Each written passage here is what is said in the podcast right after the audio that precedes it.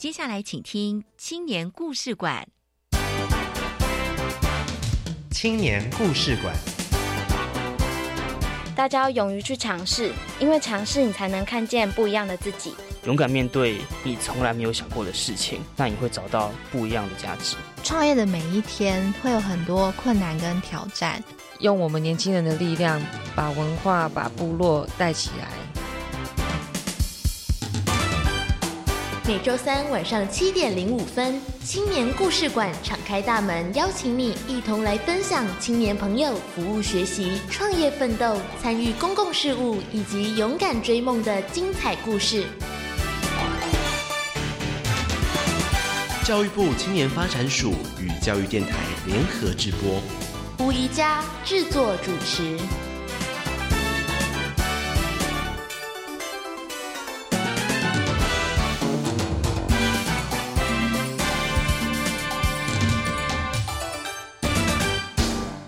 关心公共事务是每个人的责任。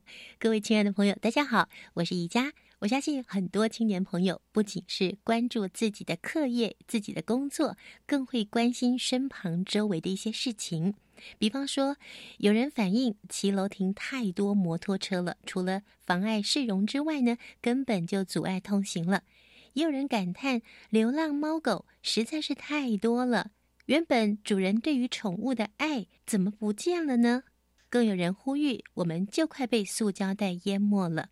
但是啊，只是大声疾呼是不够的，还必须要有具体的行动才能够解决问题。教育部青年发展署在一百零六年提出了一个青年回想计划，就是要鼓励青年朋友透过对于身旁周围事物的观察。找出问题，想出具体的解决方案，用实际的行动去改善问题。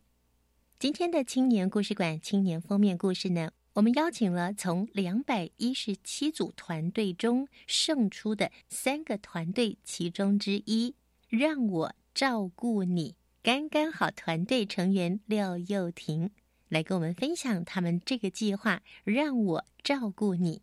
我们先来听听灯伟所带来的青春本事。青春本事，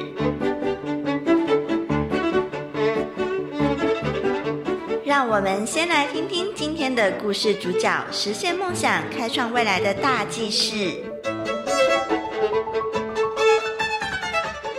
各位听众朋友，大家晚安，我是灯伟。教育部青年署从去年开始推动青年回想计划，鼓励青年用行动力做出提案，取代对社会议题的空想。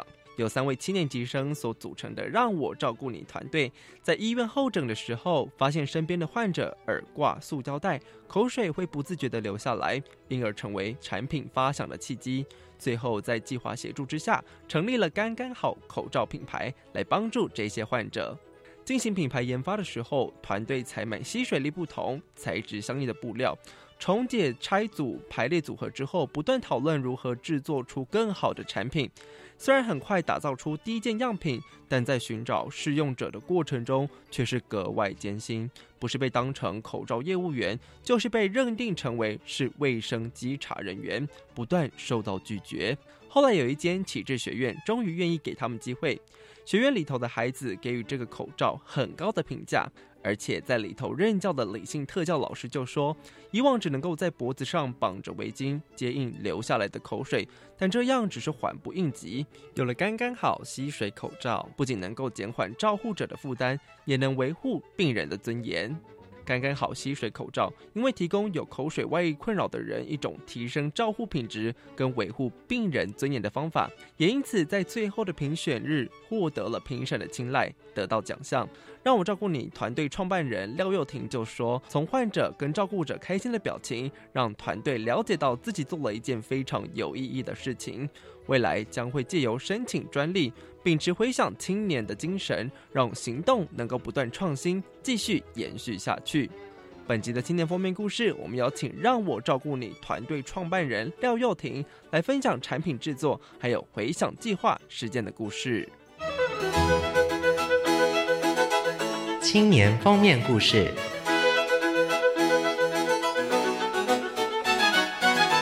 每一个来到青年故事馆的年轻人都怀抱热情，创意无限，引领我们迈向更开阔且充满希望的未来。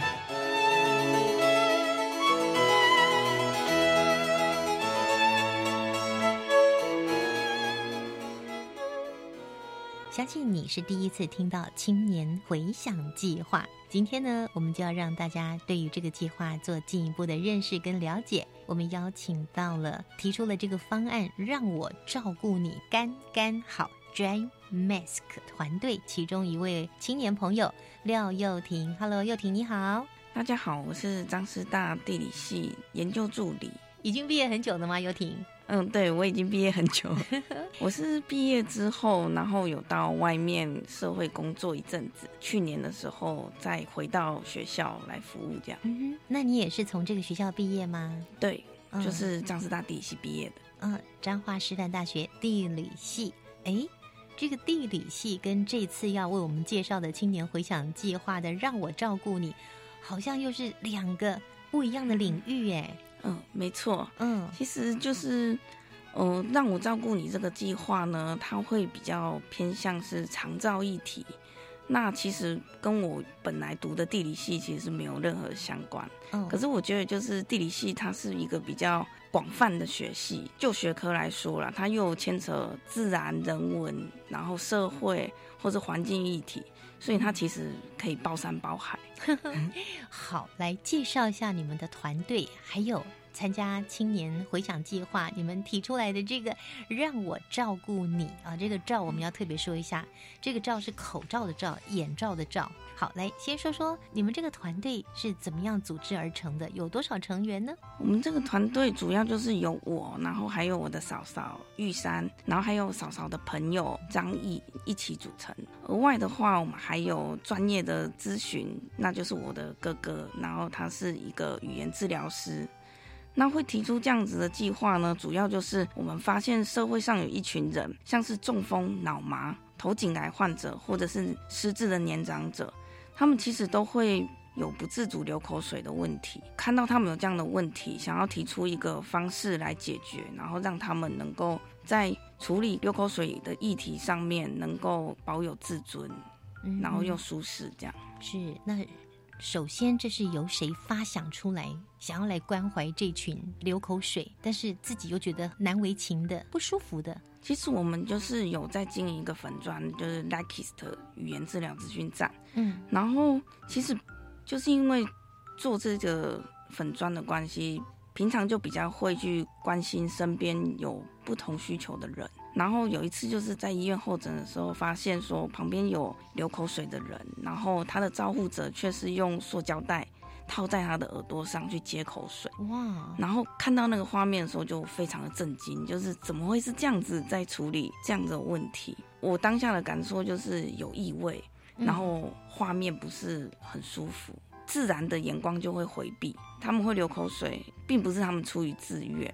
因为我后来就咨询我哥哥的专业，他就告诉我说他们为什么会流口水。那其实像这样子的事情，我们就发现之后就一起讨论说，是不是有怎样的方式可以去改善？嗯，才开始。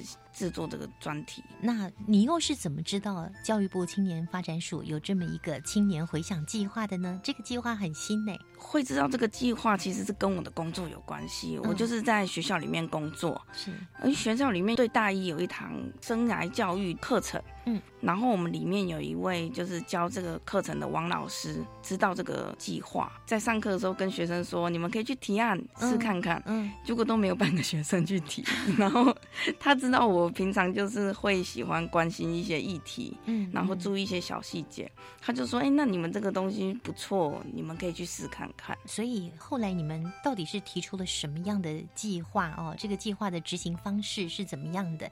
我们会跟听众朋友好好介绍。我们先来说这个让我照顾你的构想，参加青年署回想计划。得到了优胜团队，也荣获了十五万元，对不对？嗯，那得奖之后有什么进展呢？其实得奖之后呢，就是在青年回想计划算是进入到第三个阶段，其实还是在执行当中。那他第三个阶段的目标就是要让更多人来认识这个议题，去呼吁、去响应这个议题。现在也是继续努力，持续去创造更有影响力的模式，嗯。像是在粉砖宣传，或是拍影片去宣传，让更多人知道有社会上有这样子的一群人需要这样的产品，或者是我们可以教育说，如果你未来遇到他们这样的话，是用怎样的方式回应他们，让他们能够感受到被尊重的感觉。我有看到你寄给我的影片，嗯，这个影片上面你们就有访问陪伴者、治疗师、照顾者，或者是本身他因为身体的状况，他会有流口水这样的一个现象。对，在那里面，我觉得就很清楚的让大家去感受到，的确是有一些人，他因为身体的关系没有办法控制他的口水，可是呢，他们也会，他会在乎别人的眼光。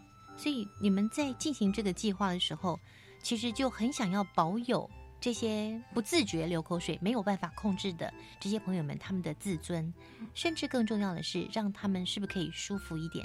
你刚举那个例子说，用塑胶袋把它挂在他的下巴这边去接口水，一方面是不雅观，二方面呢，我觉得病患他也觉得心理跟身体的部分是不舒服的。那如果不用塑胶袋去接，那不就流了前胸都湿了吗？通常像我们小孩子，如果会流口水，都会在身上围一个围兜兜。嗯可是如果你今天是成人了，你去围一个围兜兜，嗯说真的，我我们也不愿意，嗯因为我们有实际了解过。那其实有一些像是以前有头有脸的人物，大老板，然后他如果中风之后，他开始一讲话就会流口水，然后他就开始拒绝访视，嗯。那就会把自己关起来，嗯因为他以前可能走路非常的风光，嗯。然后现在他不他生病了，他不想让人家知道他病了，嗯。所以就会开始减少他们的社会交际的部分。嗯哼，所以我觉得其实生病是大家都有可能会遇到的问题。真的，对，如果真的因为这样子，然后就把自己封闭起来的话，说真的也不是很好。嗯所以我们想说，是不是有什么方式可以去改善？就是像这样子戴着口罩，那如果你真的一讲话就流口水，但是口罩会去吸住那个口水，人家也不知道你有这个问题。嗯哼，其实我们想到的那个口罩会把你的口水收进来，可能是我们现在一般常用的那个防灰尘呐、或是感冒在戴的那个口罩是完全不一样的，对不对？对。那你们这次的计划名称，我觉得跟你们的主题非常的密合。嗯，让我照顾你。我们刚刚说那个罩是罩得住的罩，呃口罩的罩。怎么会想到要用这样的一个名称呢？我觉得这个名称真的很棒哦。这个名称其实是在提案的时候就要叫出一个名称，然后当下就不知道为什么就突然冒出这一句话，就是让我来照顾你。嗯，又有点是我照你的那种感觉，嗯就是比较亲切一点的感觉。有我在，放心对，安娜。对，嗯，然后又跟我们想要做的口罩又有谐音，所以就把它兜起来，这样。嗯哼，不但有谐音，还一语双关。对，就是简单能够表达我们想要呈现的内容。嗯哼，是谁想的呢？是我想的。哈、好厉害哟、而是整个的计划，它到底是怎么样来进行哦？还有去设计这个怎么样收住患者的口水的这个口罩，你们也有去找人试用，试用的结果又如何呢？我们稍待一会儿，下个阶段来介绍给听众朋友喽。青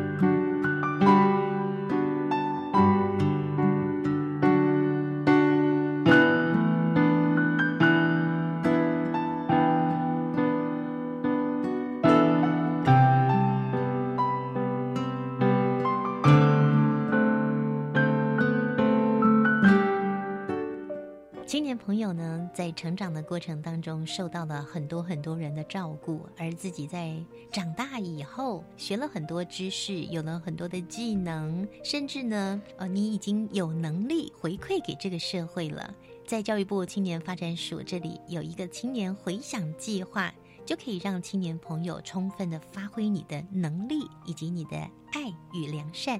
那在今天节目中呢，我们为大家介绍的这个“让我照顾你”的专案，提出专案的干干好团队，大概就是亲朋好友所组织而成的啊。还有一个非常专业的哥哥，他是语言治疗师，对，嗯，他当你们的顾问，对，嗯，跟我们详细的介绍一下“让我照顾你”这个专案整个的计划，还有进行的方式。嗯，就是我们发现社会上有一群会有流口水困扰的人。之后呢，我们就将这个计划去投提案，跟着这个青年回想计划里面的三个阶段的任务去执行。嗯，那我们在这个任务当中呢，我们就是有访问了三位，然后分别就是语言治疗师，然后照护者跟患者，然后去知道他听他们怎么说，然后他们的需求以及他们到底希望的是什么，然后开始执行我们的。专案这样子，嗯哼，那你们可能不只是听这三个吧，因为你们不管是从观察啦，或者是近距离的接触啦，可能也会碰过很多不自觉流口水、没办法控制的人。其实就是因为这个计划之后。为了发我们制作的样品，嗯，然后我才有这个机缘去踏入像是养老院或者是看护中心。在我们的生活当中，其实我们都不太会像跟这样子的地方做接触，嗯，所以第一次去的时候，其实都蛮震惊的。其实他们就在你平常上下班很熟悉的街道，你知道有一家养老院在那边，可是你从来都没有踏进去过。踏进去之后。给我的感觉就是到了另外一个世界那种样子，就是里面都是一群老人坐在里面，可能就是一直咳嗽，很多的外籍看护，嗯，听到的声音都是像是呕吐声、刺鼻的味道，嗯，所以对我来说都非常的震惊。是，所以为了要执行这个计划，你们还去了可能平常不太会踏入的养老中心或者安安养中心。嗯哼，这样走一趟。你又发现了什么吗？那些老人也会有不自觉流口水的现象呢？对，我们就是去里面去找寻有流口水现象的需求者，然后给他们试用我们的产品。嗯，那从他们的试用过程当中再收取回馈，然后去修正。所以你们一共给多少人试用过？我们在第一个阶段发出去，大概发了三四十个。第一阶段就发这么多了，对，因为我们在发的过程才知道说，他们其实有些人是很排斥戴口罩的，嗯哼，然后或者是没有戴口罩的习惯，所以他戴不住，所以戴不住也是一个你们必须要后面克服的问题，对对对对。后来克服了吗？呃，目前还在努力，目前还在努力中，嗯，那所以你们去找到这三四十个人，这是第一阶段，那他们的反应除了是呃我不习惯戴。嗯，或者是我根本不想带，嗯，那除了这个以外，有没有比较正面的回馈？其实大部分都是正面的回馈啦，就是像照护者或者是看护，他们都觉得这个东西非常的有需要，因为他们嗯没有办法知道说这些老人家什么时候会流口水，嗯，然后像是有时候他们那种隔夜班的时候，他们都还要半夜还要起来，嗯，去帮他看一下是不是。已经湿了，或者是怎样，要帮他擦。嗯，所以其实有了这个口罩之后，对他们来说，看护上真的非常的轻松。嗯，因为它可以吸水比较持久。是，那可是这个口罩跟我们平常像是医疗用的那个薄薄的 绿绿白白的口罩，医生戴的那个，嗯，或者是我们平常在嗯一般的店里面买到的挡住口鼻的那种口罩，是不一样的。对不对？那个造型功能，因为它的功能需要把口水收住，所以这个是怎么样发想出来，又怎么样把它做出来呢？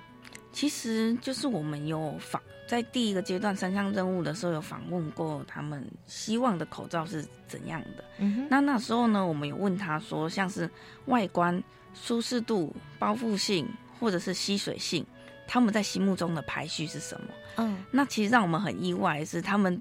排第一的都是外观，外观要好看，要好看以外，他们要不奇怪，呃，不奇怪，因为他们不要说我今天戴了这个口罩，就让人家知道说哦你会流口水，他们反而希望这个口罩跟我们一般人在戴口罩是一样的外观，才能够让他们融入大家，不要让他们觉得戴了口罩反而更突兀，对，更吸引别人的眼光来看，所以就是他们很在意别人怎么看他们的那个眼光。他们很注重外观，然后他们第二个选项是什么？嗯，第二个选项的话是包覆性，就是不能外露。现在就是都是用一般的医疗口罩里面去垫很厚的卫生纸或者是擦手巾来吸。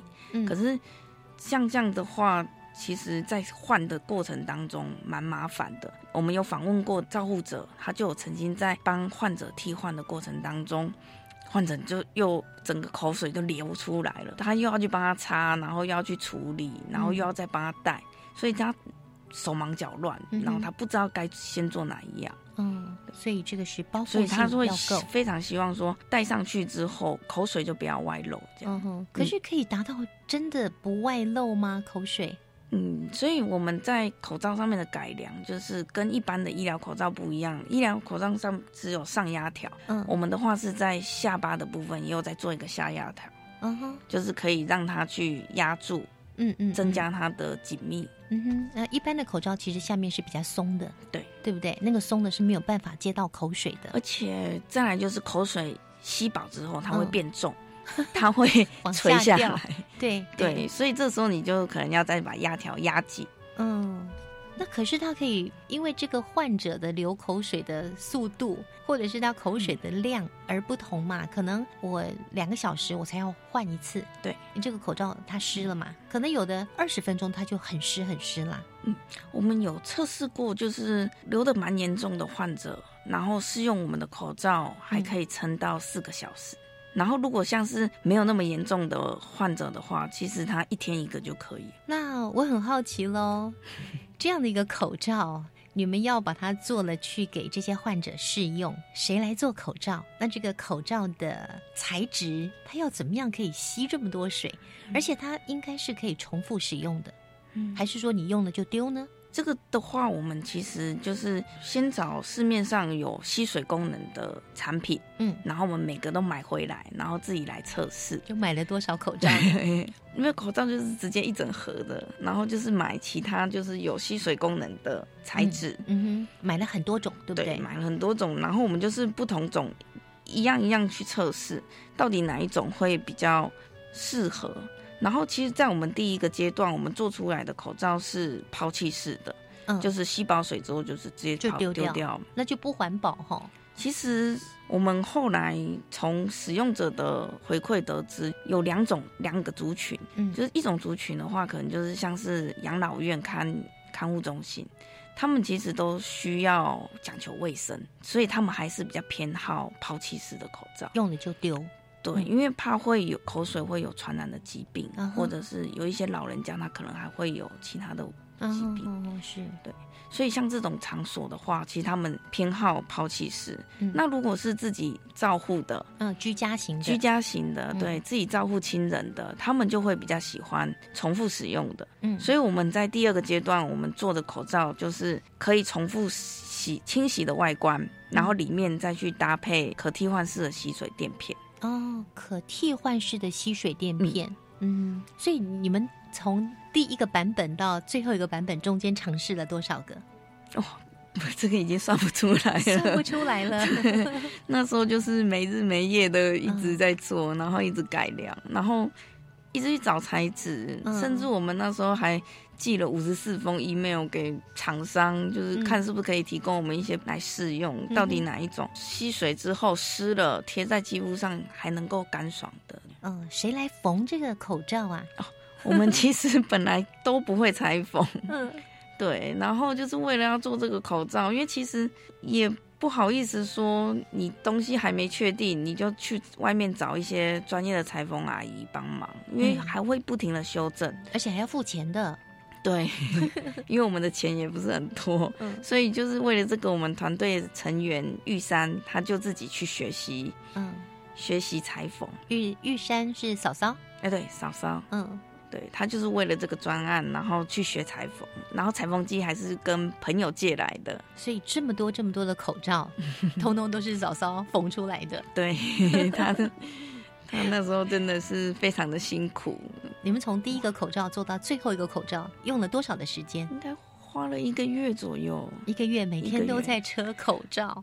对，因为前期的话，它就是要不停的修正版型，嗯哼，所以做坏了就又要重新来，嗯然后他就是要做到真正哎可以了之后。然后才开始量产。参加青年回想计划有三个阶段那我们等一下呢再跟听众朋友好好的介绍一下这三个阶段对于大家来讲都是非常的有帮助的待会儿我们请幼婷来跟我们分享喽。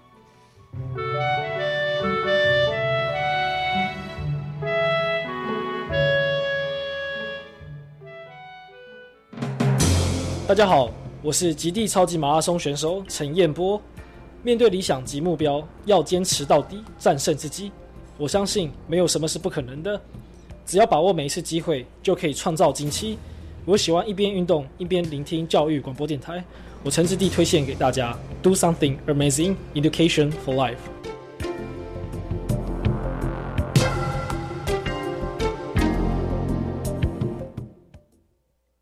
前途茫茫，学校要怎么选呢？哎，来读五专啊！现在的五专啊，有医护、农工、外语，很多科别可以选。五年读完呐，有技术，有专长，不怕没工作。学校跟企业一起合作，还有五专展翅计划来补助。最后两年是免学费的哎！哇，读五专，我的未来不是梦。详情请到十二年国教五专招生资讯网查询。以上广告由教育部提供。在台湾社会，有人穷的只剩下钱，有人却连下一餐都没有着落。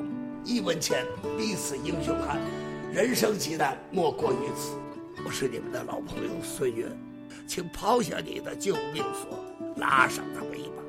你的及时帮助是他们一生的感谢，请捐款支持一九一九爱走动奇难家庭救助计划。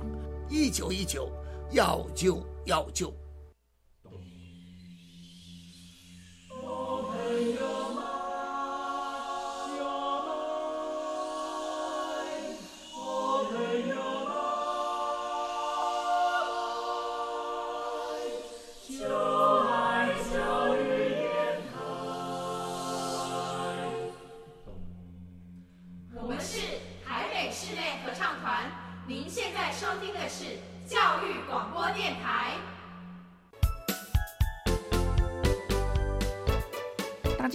是廖又廷，您正在收听的节目是教育电台青年故事馆，很开心在青年封面故事单元中和大家一起分享我们参加教育部青年署青年回想计划所提出的专案，让我照顾你。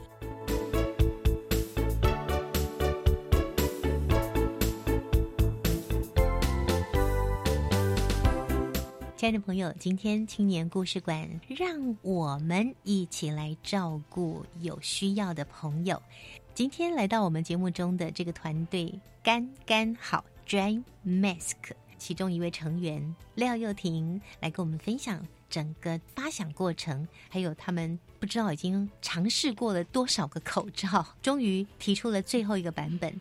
诶，最后一个版本送去给大家试用，反应又是怎么样呢？其实还没有到最后的版本，我们就是不断的在修正当中。在第三阶段那个时候做的版本呢，是一个外面口罩是可重复清洗的，然后里面有可替换式的吸水垫片。那那时候我们有发送到玛利亚基金会去给玛利亚的学员试用，嗯，那其实老师们的回馈都非常好，嗯哼，对，因为平常老师他们在上课的过程当中，有一些小朋友会流口水，嗯，那常常课程就因为小朋友流口水而中断，因为老师要去处理要去处理口水他们的议题，对。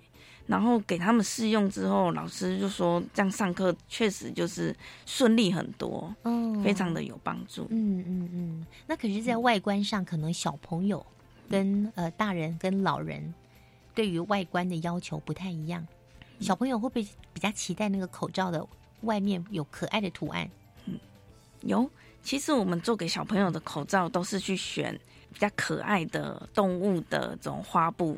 去做，然后小朋友他们其实，因为他们不太能够讲话了，嗯，所以他们都会用身体表达，说一直比对方的，因为他说一直就是我想要那个，我也要，我也要，我要那个，对他想要那个图案的。呵呵，计划到目前为止还没有完全执行完毕，嗯，没错。那可是走到了现在，你觉得你们这项计划比较成功的地方在哪里？嗯，其实我。自己一直都觉得还没有很成功，就是可能我们要求比较高，嗯，就觉得说其实我们一直都还是努力中，但是我觉得经过这个计划，可以去听到说更多使用者他们到底想要的是什么，嗯，然后可以更了解他们的需求，嗯哼，那从他们的需求呢，再回馈到我们如何去加强口罩的制作。推广，或者是这样的认知推广。嗯哼，那我觉得这方式是非常好。刚才呢，在前一个阶段，幼婷有跟我们提到说，参加青年署的青年回想计划有三个阶段。好，那这三个阶段分别是去吧行动，第二个是创吧品牌，第三个是上吧大伙儿。那你们已经进入到第三个阶段。这个青年署的回响计划，它有这么多阶段。那其中呢，第一步是网络提案嘛？听说就有超过三百个来参加提案。对，但是呢，只选出了四十组，所以你们是入选那前四十组。嗯，没错。嗯，入选四十组之后呢？入选四十组之后呢，其实他有提供六千块的行动金。嗯，那他们的。目标就是说，在确认你想要做执行的专案的时候，先用六千块，你能够去做出的最微小的行动是什么？去印证你的想法。嗯哼。那在第一步网络提案之后，你们获得了六千块钱的行动金。接下来呢，好像有一些挑战任务，对吧？对，嗯，就是从大会师到第一阶段的时候呢，那时候有二十一天。那我们就是实际拿着行动金去测试各种材质，然后手工打样，然后去找使用者来试用之后，再发放问卷给予我们回馈。嗯，那那时候我记得就是在第一阶段结束之后。评审那时候讲了一句话，他说：“这二十一天评审都没有做任何的事情，但是我们做了好多事情。”是我相信来参加了每个团队，这四十个团队都做了好多好多的事情。但是你们会胜出，不是没有理由的哈。好，后来是胜出了十组，对不对？对。到了创吧品牌，胜出了十组，到了最后就是剩三组，你们就是那三组其中的一组。对，没错，获得了十五万元鼓励金。对。嗯，你刚刚说有三项挑战任务嘛？是哪三项呢？三项任务呢？第一个就是把你想要执行的提案计划写出来，然后青年回想的团队呢，他会帮你修正、精炼你的问题。然后第二个阶段呢，就是实际去访问三位跟这个议题有相关的人。嗯。我们那时候访的是语言治疗师、照护者跟一位有流口水困扰的人，然后到第三个阶段呢，就是把实际访问到的内容打成逐字稿，然后去收敛你的问题。嗯，所以这些感觉起来好像是在帮助你们，让整个的计划更具体，对，更朝向你所要的目标前进。对，在这个三个阶段过程当中。青年回想这个计划，就是帮助你去思考，然后去精炼你的问题，到底你想要解决的问题是什么，嗯然后解决的方式是什么。嗯，那你刚刚说参加大会师又是什么呢？参加大会师的时候呢，是一个两天一夜的。活动，就那四十组都参加吗？对，四十组都参加。那时候他们就是邀请来许多行动伙伴，像是好好的黄燕杰，然后好日子，然后或者是人生百味，就是一些比较成功的青年人士，嗯，然后来给我们意见。其实我觉得他们给的意见都非常的具体，然后也会不断的问你问题。那我觉得从这个问题当中，就是不断的会去反思说。对啊，做这个的目的是什么？然后要怎么执行？那会遇到的问题是什么？那因为他们自己本身都是有走过这种创业过程的人，所以他们给的解决的方式都非常的具体。嗯，是。所以又婷，你们这个团队未来的目标，也就是要创一个品牌，要创业吗？嗯，我们都朝这个方向努力。那还可以再参加青年署的 U Star 的青年创业计划。呃，这个我们有研究过了，可是就是我们的身份比较不符合啊。对对对，因为我们已经毕业很久了，那他那个 U Star 是要在学生或是毕业两年内，嗯，才可以提案。毕业五年内，哦，五年内，对对对。所以收音机旁边的听众朋友，如果你没有办法参加 U Star 的话，那就是青年回想计划，它也是个可以鼓励你、可以帮助你计划。这样的一个让我照顾你计划刚刚好，Dry Mask，你们的提案以及执行，实际上让你还有你团队的其他成员得到怎么样的学习？其实就是在大会室里面，就是那好好的黄燕杰，他讲了一句话，我觉得非常影响我们的团队。他就说，如果当你的产品推出的时候，你不觉得丢脸的话，那你就太晚推出了。嗯，因为我们的团队其实每个人都非常的有责任，会想要把最好的东西做出来。嗯，然后会想要说做到一百分，再把东西拿出来，就是不想要丢脸。可是其实，在创业似乎不是这样，因为应该是可能你的东西才做个二十三十分、五十分，你就要先丢出来，然后市场或者是使用者会再给你意见去修正，把你的东西做到一百分。嗯哼，对。所以我觉得我们最大的收获就是在这个过程当中，行动力真的是非常的重要。嗯，就是不要怕丢脸。要勇于去告诉人家你的想法，你想做什么。那我觉得，不要说一定要一百分才丢出来，因为那真的太慢。嗯，那其实你在有个想法之后，你出来跟大家说，那其实一路上都会有很多人来帮助你。嗯，所以参加青年回想计划，让你们这个团队对自己更有信心。对，好，透过今天介绍“让我照顾你”这项计划，让我们全国所有的青年朋友、听众朋友知道了，你们这个计划是在照顾嗯不自觉流口水的这些朋友们。我相信大家听了也非常的感动。最后，你有没有想要跟我们大家说什么呢？其实我们这个计划从发现这个问题到我们去实际投青年回想计划，整整相隔了一年。一年，对，嗯，因为我觉得我们就是一直都在替自己找借口，就是说我要工作很忙，嗯，然后也许我们身边也没有就是这么迫切需求的人，嗯，所以也没有说有一个动力一定要去做这件事。那就是参加了这个计划之后，就有点像是种下了一个种子，然后让它去萌芽。就因为这个计划，然后有一个 d a y l i g h t 要就要你去做什么任务，叫你去做什么事情，瞬间就是整个进展飞速这样子。嗯，他要在一定的时间之内去完成，对不对？对，所以已经不再有借口拖延了。对，然后我非常喜欢青年回想计划的 slogan，就是给你一个行动的借口。嗯，因为我们以前都一直在替自己找忙碌的借口、不动起来的借口，可是他现在就是给你一个去动的借口。对，好激励哦。对，所以我非常喜欢他的那个 slogan，给你一个行动的借口。那收音机旁边所有的朋友，你有什么想要行动的，赶快来参加青年署青年回想计划吧。好，今天真的好开心哦，分享到这样的一个刚刚好。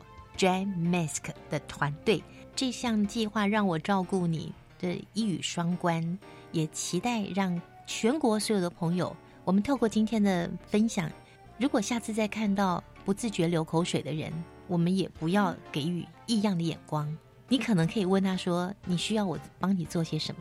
因为有的人会就直接帮他擦口水，擦完以后他会非常的不舒服。嗯，所以尊重他，看他需要我们为他做什么样的服务。把我们的关注的眼睛多多的去看到这一群有需要的人，我们还能为他做什么呢？像 Dry Mask 他们提供了一个让他们舒适干爽，而且也不再让别人对他们有异样眼光的这样的服务。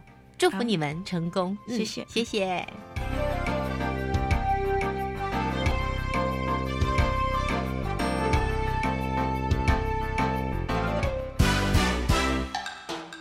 青春快闪，跳跃的青春节奏，浪漫的追梦时刻，请跟着故事主角一起青春快闪。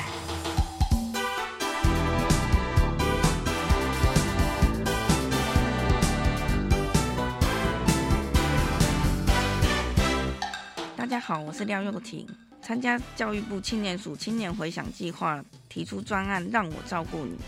学科会影响你的逻辑思维，但不会成为你未来的限制。有想法就去做吧。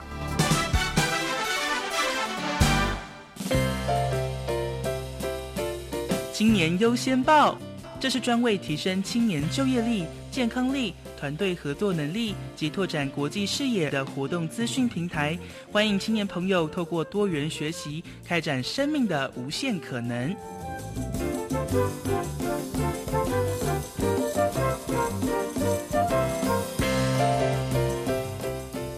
朋友，今天在青年故事馆青年封面故事当中呢，我们分享了“让我照顾你的”这项计划。这项计划呢，是属于青年回想计划里面胜出的三组，而他所提出的计划呢，相信听众朋友也觉得非常非常的温馨。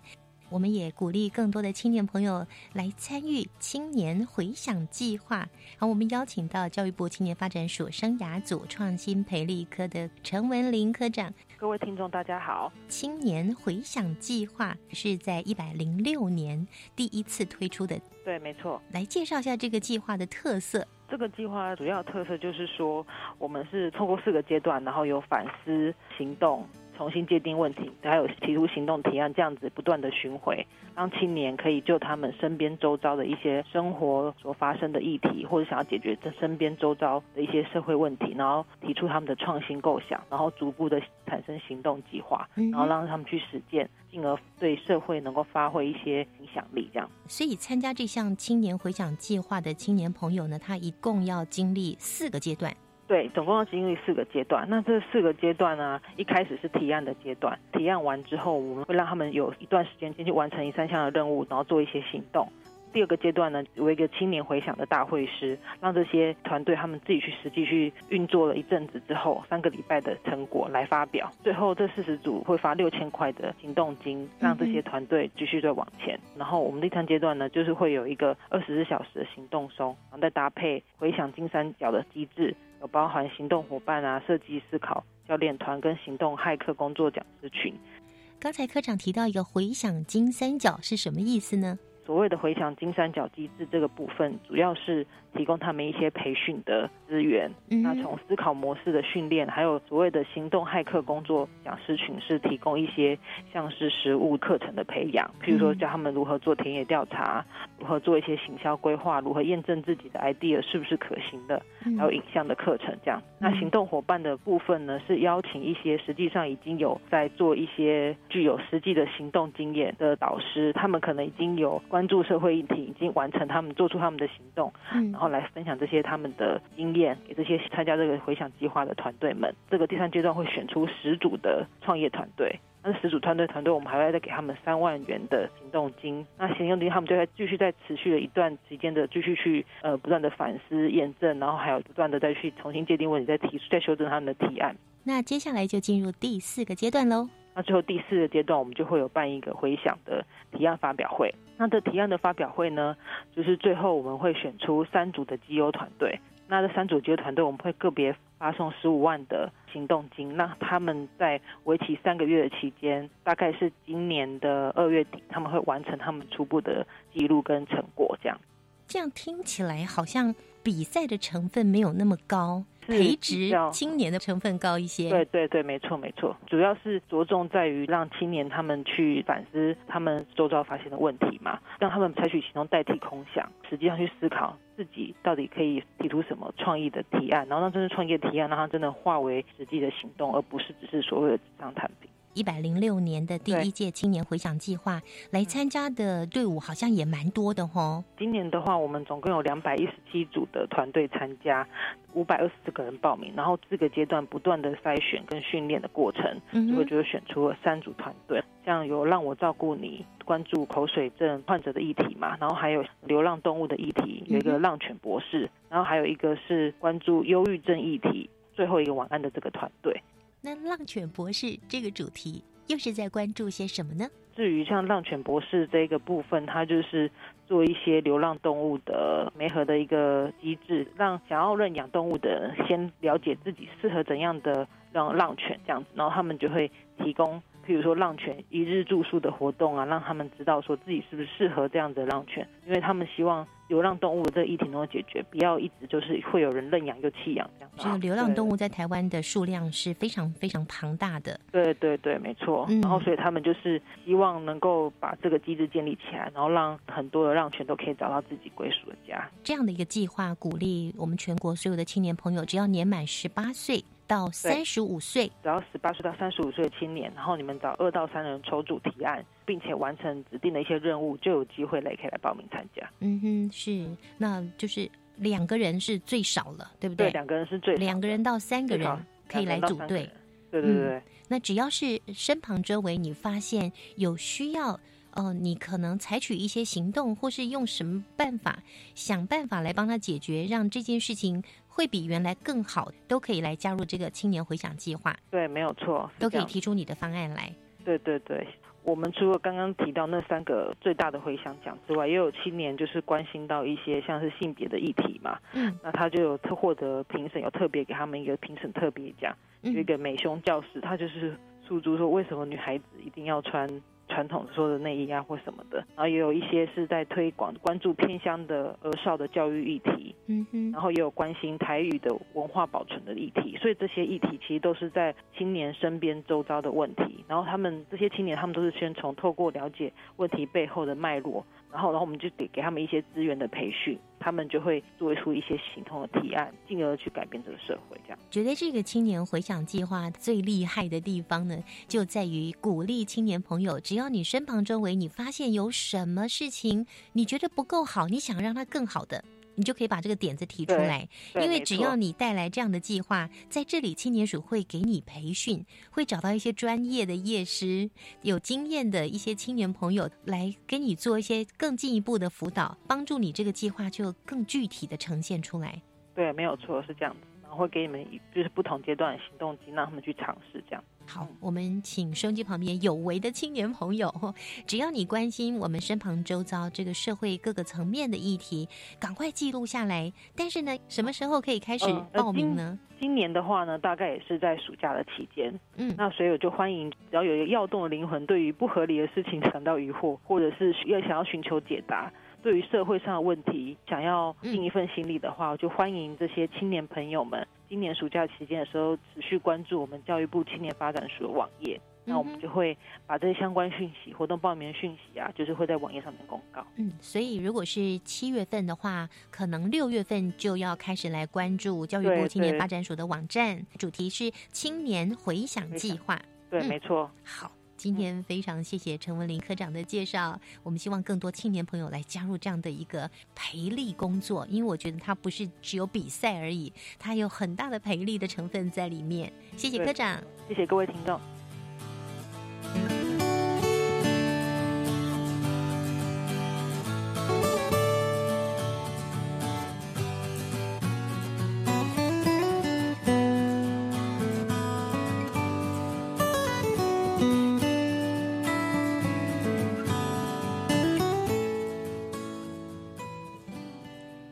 听众朋友所介绍的教育部青年发展署在一百零六年第一届举办的青年回想计划，即将在今年的暑假第二届就要开跑喽。所以欢迎青年朋友关注你身旁的一些议题，想办法想出一些解决方案来参加一百零七年青年回想计划。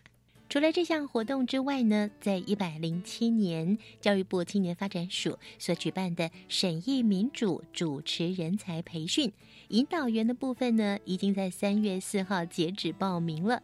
接下来四月十五号这个时间点是小组主持人报名截止日期。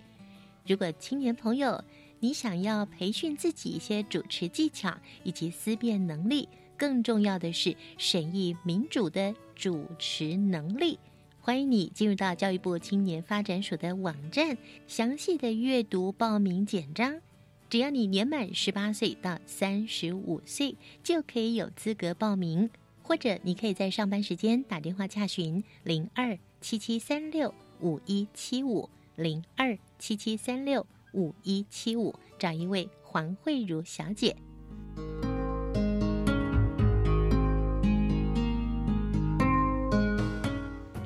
有一项一百零七年以色列国际环境青年领袖会议活动，暂定在八月九号到八月十八号，一共十天的时间。会议的地点就在以色列。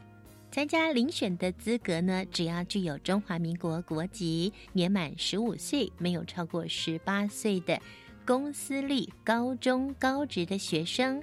也就是在民国八十九年八月十七号以后出生，一直到九十二年八月十号以前出生的同学都可以报名参加。除了操性以及学业成绩要优良之外呢，要有独立并且自我负责、乐观进取、具有国际参与跟交流的热忱的青年。当然，英语表达以及沟通能力一定要好喽。对于国际环境议题跟国际交流，也必须要有兴趣。还有。很重要的是要具备音乐或是舞蹈的技能，或者其他可以彰显我国文化特色的各项才艺专长。最后还有一项规定，请注意喽，就是必须不能够参加过我国前往以色列参加国际环境青年领袖会议的青年才可以参加哦。也就是参加过的，就把机会让给别人。一百零七年，以色列国际环境青年领袖会议呢，会录取十名的正取以及三名的备取。详细的简章呢，请参考教育部青年发展署的网站。而报名的时间呢，是在三月三十号下午的五点钟以前哦。而且非常重要的，就是要由学校来发函检送这名学生的报名资料。学校的公文要以纸本为主，要跟学生报名资料一起送达。如果超过时间了，也就是超过三月三十号星期五下午的五点之前还没有送到，就是放弃参加的资格了。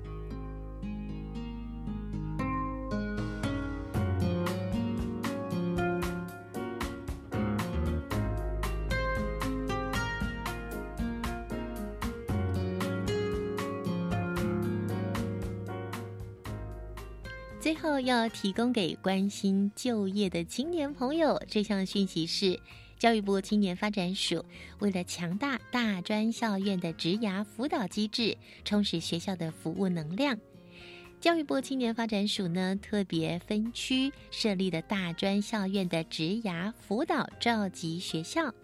将在一百零七年持续鼓励各个学校依照学校的特色跟学生的需求，运用校内外或是政府资源，规划多样化或是系列性的职涯辅导工作，来协助学生多元职涯发展，或者提升职涯辅导相关人员的智能。也就是就读各大专校院的青年学子们，请多多的注意学校所举办的职涯辅导工作。对你未来的就业肯定是有帮助的。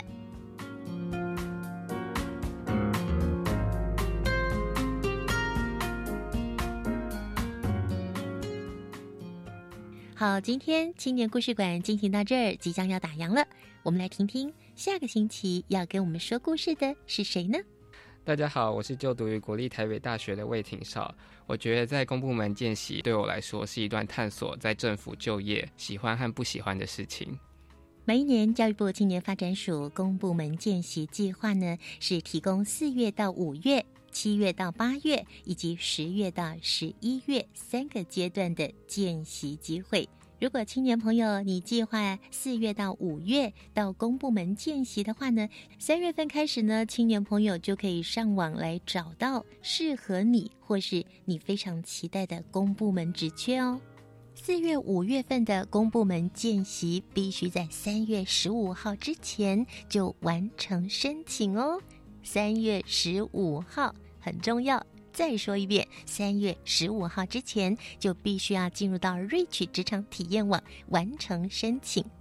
我们下个星期就要来听听一百零六年度大专生公部门见习计划获得见习心得发表总决赛第一名的国立台北大学魏廷少同学的分享。我们期待下周见了，拜拜。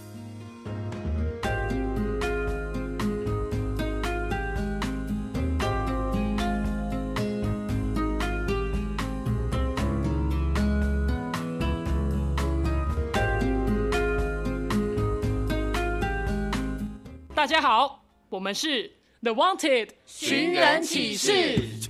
您现在收听的是国立教育广播电台。